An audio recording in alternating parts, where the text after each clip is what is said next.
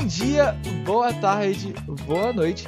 Agora eu vou começar o meu primeiro podcast, que muito provavelmente vai ser o único que eu vou fazer na minha vida.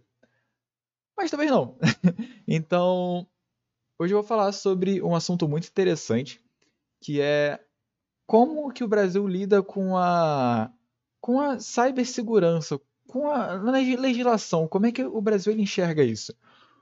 Bom, basicamente, no Brasil nós temos algumas leis que tentam que tentam regular um pouco isso, essa situação. Nós temos a Lei Carolina Dickmann, que foi popularmente conhecida né, depois do caso, que informações dela foram vazadas, e ela foi sancionada em 2012. É, nós temos o Marx Civil na Internet, que ele veio tratando de vários assuntos, principalmente na questão de de e-commerce, tipo, na parte mais comercial. É, foi bastante foi bastante em conjunto com o Ministério, no caso da, da proteção ao consumidor. Então, é, ele tem, ela tem bastante foco nisso. Principalmente agora com, com o surto dos e-commerces e como é feito a, o mundo digital invadindo o mundo real, basicamente. Né? Então, como empresas como a Amazon, Mercado Livre, é, que estão atuando no mercado digital, porém acabam influenciando o, a, a vida, a vida física, vamos dizer por assim. É, nós também temos uma lei mais recente, que é a LGPD, que no caso é a Lei Geral de Proteção de Dados, que começou a atuar em 18 de setembro de 2020, ou seja, ano passado, tipo, bem recente que começou a, a, a valer.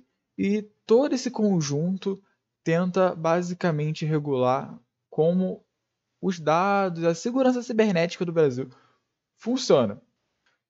No entanto, as leis elas vêm no intuito de acabar auxiliando é, a vida e o cotidiano das pessoas, tornando a sociedade mais organizada. Porém, é sempre importante lembrar que a liberdade de expressão ela é constitucional. Então, é importante manter, ao mesmo tempo que é feito o controle do conteúdo que está sendo postado. Então, por exemplo, é, se alguém posta uma publicação no Facebook e ela priva aquilo, a pessoa ela não, não tem, tipo, liberdade de copiar aquele conteúdo e postar e publicar em outro lugar difamando. Ela não tem essa liberdade. É basicamente porque as pessoas têm direito também à privacidade e à segurança desses dados. É, mesmo que, então, no caso, a, a liberdade de expressão dela estaria, tipo, invadindo a privacidade de outra pessoa. Então, isso acabaria encaixando como crime.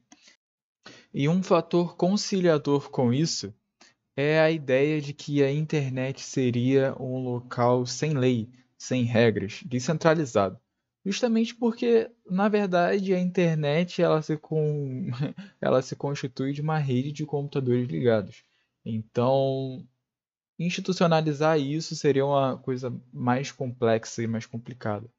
É, e não existe um consenso geral internacional a respeito de todas as regras. É, existem algumas regras gerais, mas basicamente existem algumas leis regionais que são aplicadas, como a maior parte das vezes é feito.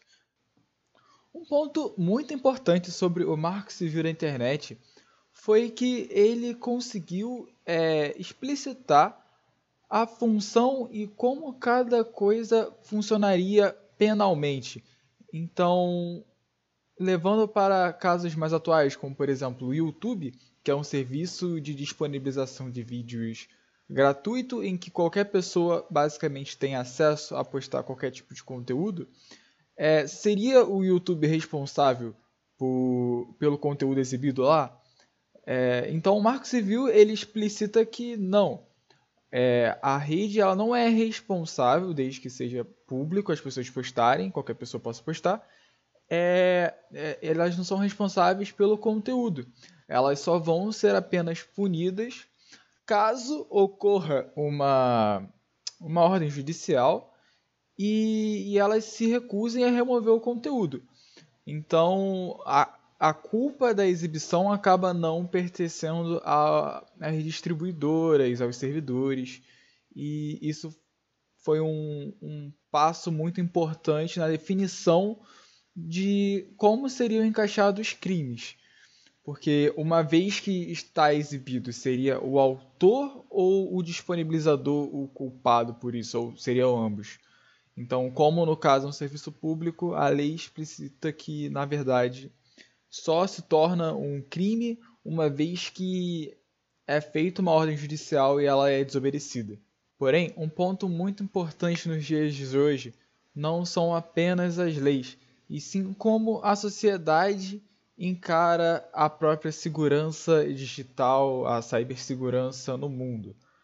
É, basicamente, hoje em dia, poucas pessoas se preocupam, embora esse pensamento venha mudando com o tempo, como foi o exemplo do WhatsApp, que recentemente queria abrir um pouco mais a, as medidas restritivas quanto à privacidade é, das conversas. Em si, as conversas continuariam sendo privadas, mas alguns dados seriam disponibilizados e poderiam ser usados e ocorreu uma grande migração para outros aplicativos que, que possuíam uma, uma capacidade de privacidade mais elevada, como por exemplo o Telegram e o, e o Signal, que são aplicativos que se destacam bastante, principalmente na questão de segurança, sendo bastante similares ao WhatsApp, porém privando um pouco mais a parte do usuário e evitando que alguns dados sejam expostos, ao menos de maneira conhecida, né? Porém, como eu havia falado antes, o, o comportamento brasileiro acaba não sendo muito bom em questões a, relacionadas à cibersegurança.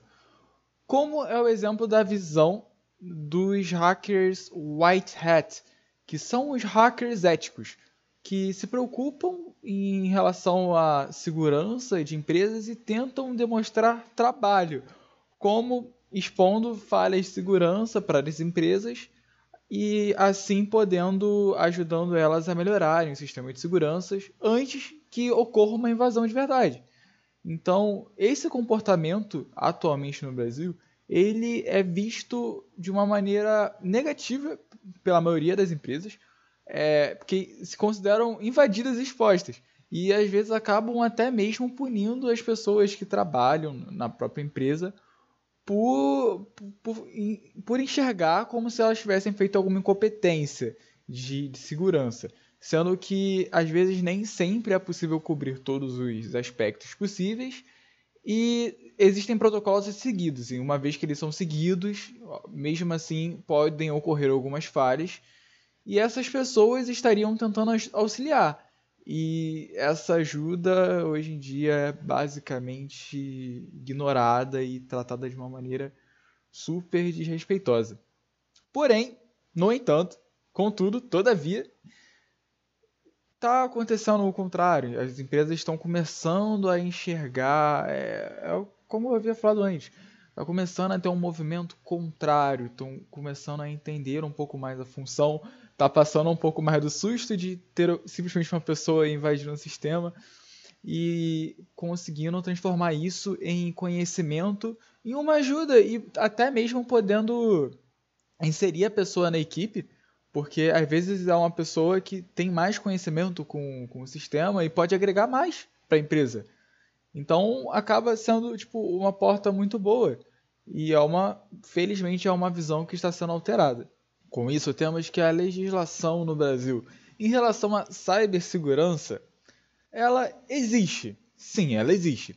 Porém, é, existem vários fatores externos que poderiam ser melhores, principalmente para corroborar com as leis, principalmente questões culturais, mas que podem ser resolvidas de maneiras que não apenas através de legislações, como através de campanhas publicitárias e diversas outras coisas de que poderiam gerar uma conscientização melhor nas pessoas a respeito da cibersegurança e principalmente da importância de se manter as informações seguras e como tratar a segurança dentro de empresas e lugares que são responsáveis por uma quantidade maior de clientes e até mesmo usuários. Então é isso. Eu queria agradecer a você que está escutando até agora. Eu espero que você tenha um ótimo dia, uma excelente noite, caso você esteja escutando isso de noite, uma ótima tarde. E é isso. Um beijo, um abraço, um.